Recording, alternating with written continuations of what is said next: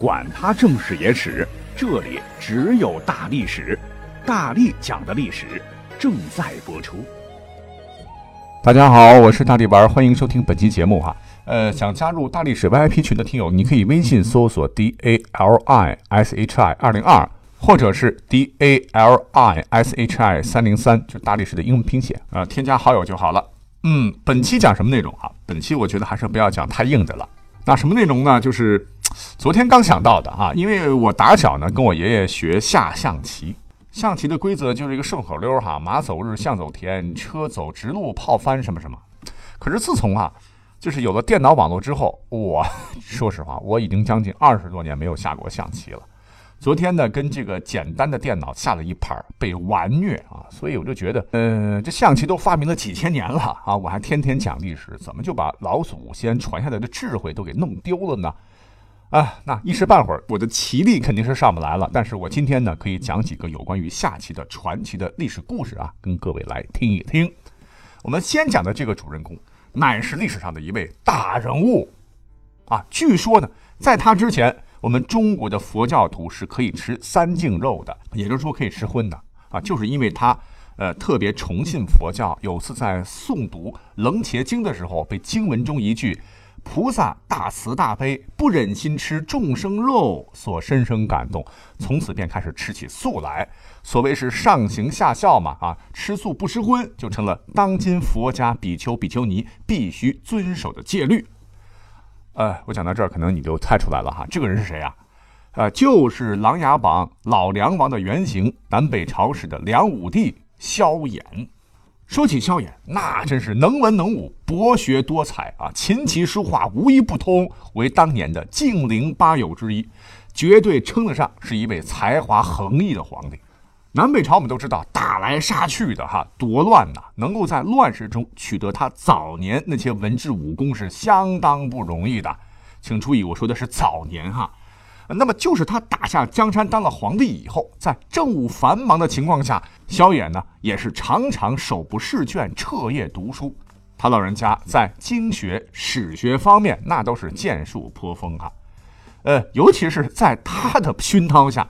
你想，在当年那个乱世哈，拳头大才是王道的时代，梁朝的武将啊，竟然也一改之前大字不识一个的武夫形象，也搞得会吟诗作赋、文绉绉啊！哎，这里边有一个特别有意思的故事，呃，说是一回啊，萧衍和大臣们就是趁着在大军凯旋得胜的宴会上是诗兴大发啊，开始玩吟诗作赋。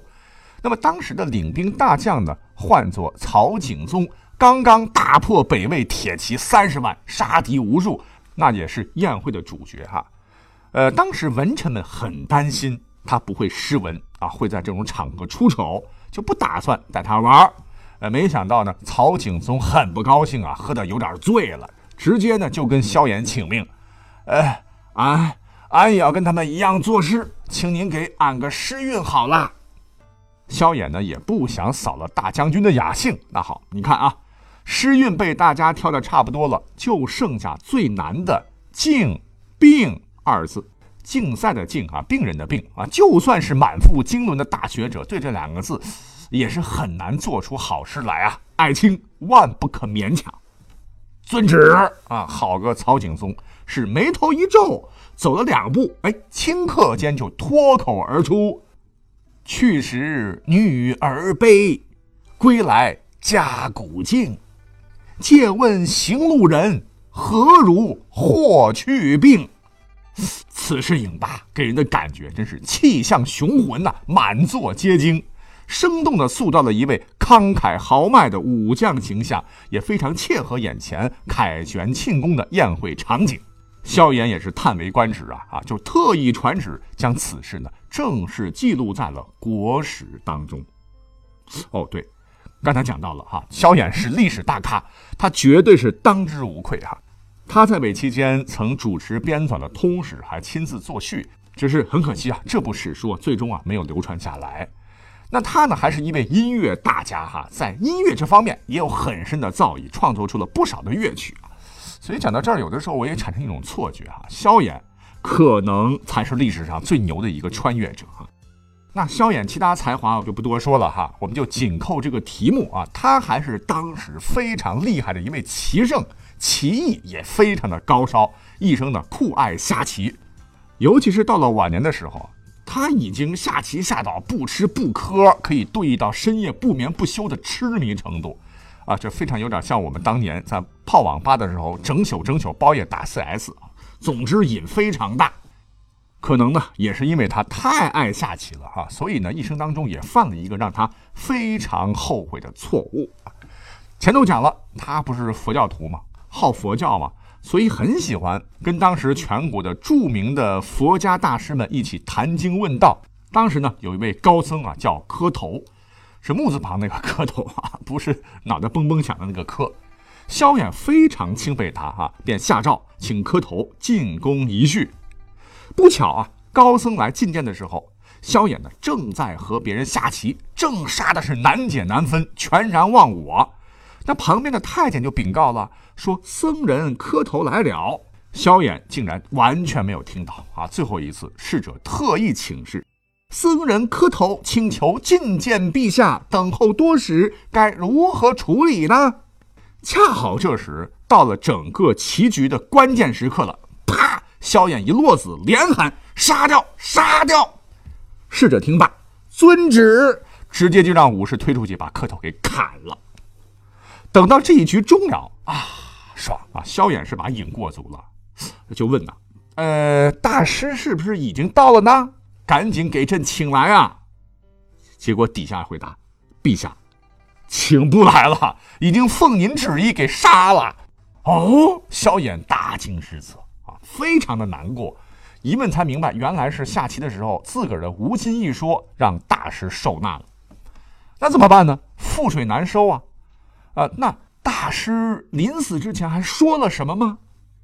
回陛下，大师说：“吾无罪，只因前世做小沙弥的时候除草时错夺了一条蚯蚓的性命，误断其头，而您就是那只蚯蚓呐，故有此报也。”武帝听罢，大失遗言，流泪满面，是后悔不迭。从此呢，下棋的瘾就稍微收敛了一点点，但只是收敛了一点点哈，并不说不玩了哈。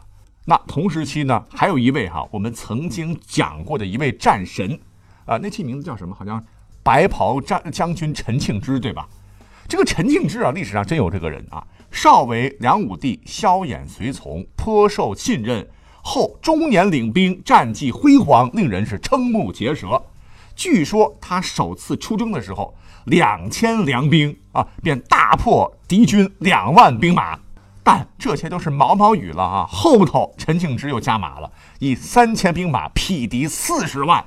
那最后还有更猛的啊，更了不起的，还曾经统兵七千，击败了敌方五十万大军啊！不到几个月就以少胜多，四十七战全胜啊，连续八城三十有余，是从南向北横扫中原，堪称当世的常胜将军。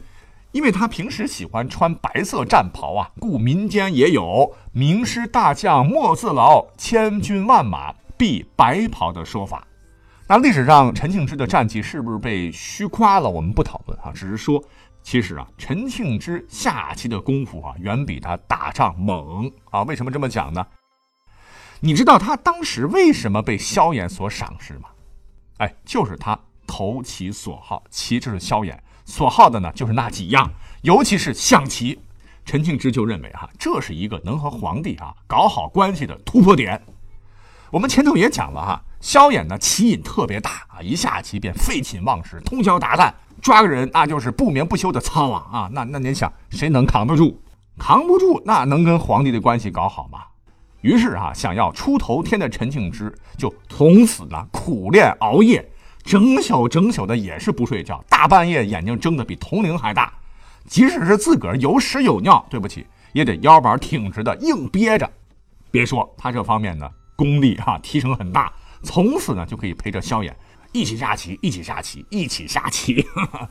那你你会问了，呃，练这些跟下棋好不好有啥关系？怎么说呢？哈，他的棋好不好我不知道，但是啊，绝对跟他跟皇帝能够建立友好的友谊有关系。那梁武帝果然从此以后就很喜欢他嘛，啊，就对他对他委以重任，这才成就了陈庆之白袍战神的历史威名啊！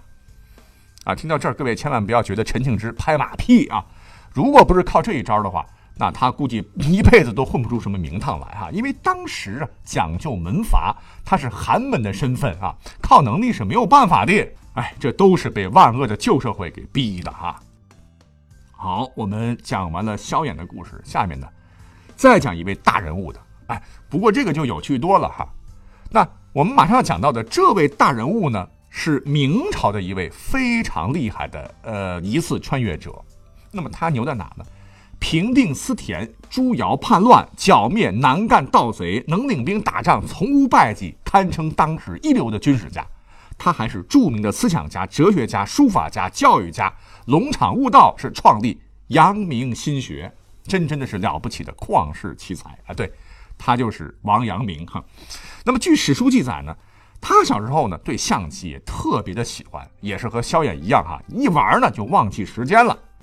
大概呢是他在十岁的时候，有一回啊，外头跟别人对弈啊，呃，杀的是难解难分，就忘记按时回家吃饭。哎呦，给他妈给气的哈，直接就把他珍藏的棋子全都就呼噜呼噜扔到河里去了。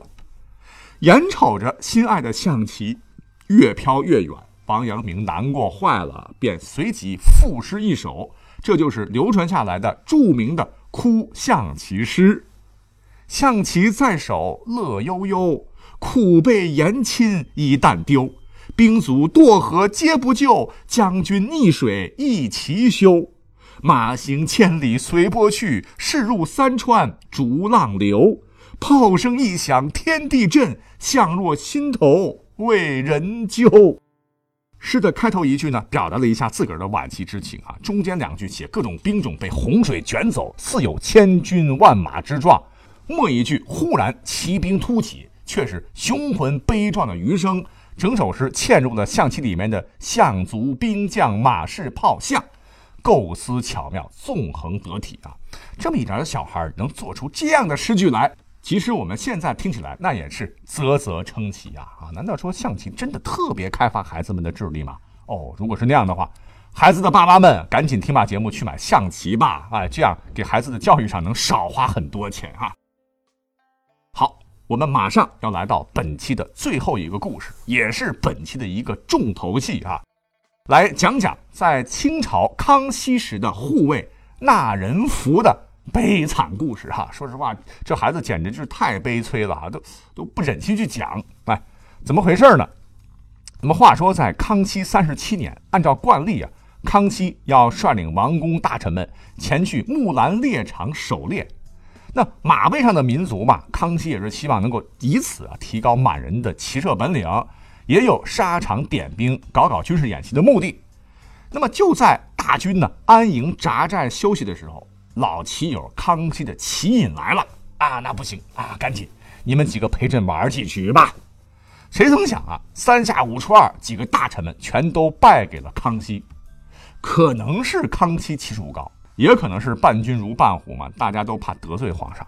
康熙杀得几盘啊，觉得太没意思了啊，没几下你们就给朕将了军，不过瘾啊，就对周围的人说。你们可以看一看哈，谁愿意和朕对弈呀？如果你们谁赢了朕，朕重重有赏。正当大家都低头不语的时候，我突然的有一个淳朴的侍卫叫纳仁福，自告奋勇。他呢听到有赏才主动跳出来下棋的。康熙很高兴啊，哎，那就试一把吧，是让其跪在对面杀将起来。哎，谁想到纳仁福呢？虽然头脑有点简单。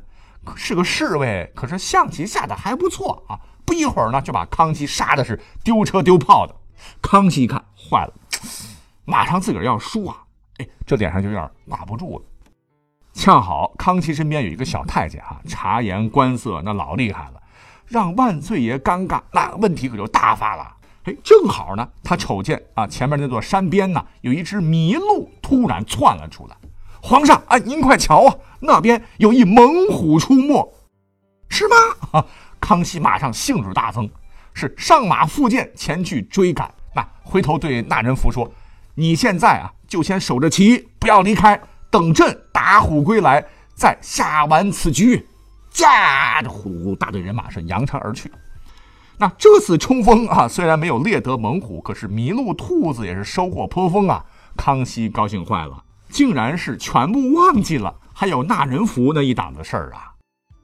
等到半个月以后啊，木兰秋猎结束了，大部队回京的途中，就又路过了下棋的那个山坡，大家突然发现，哎，有有人跪着呢啊！走近一瞅啊，这不是纳人符吗？只见他紧盯着棋盘，早就没有了呼吸。哎，纳人符没福气呀！这孩子太实诚了啊！他认为皇帝说的话那是金科玉律啊。康熙让自个儿等着，那就必须得跪着等。于是就这样跪了半个月，把孩子活活给跪死了。康熙知道之后，羞愧不已地说道：“君而无信，何以为君？”无奈人死不能复生啊。康熙只得下旨厚葬了纳人符，并亲自作诗一首。诗曰：“侍臣松下守秤台，逐虎归来梦已摧。